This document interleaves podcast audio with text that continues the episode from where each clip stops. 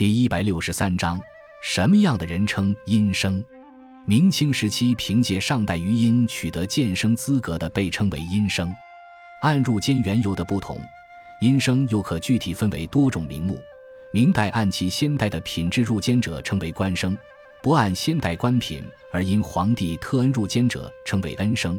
清代因皇家有喜事开恩得以入监者称为恩印，由于先代因公殉职而入监者称为男阴。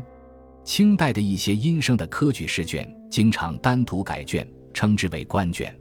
总体而言，阴生与汉代的任子制度类似，乃是皇家对于官员子弟的一种试图直通车政策。这种政策基本上历代都有。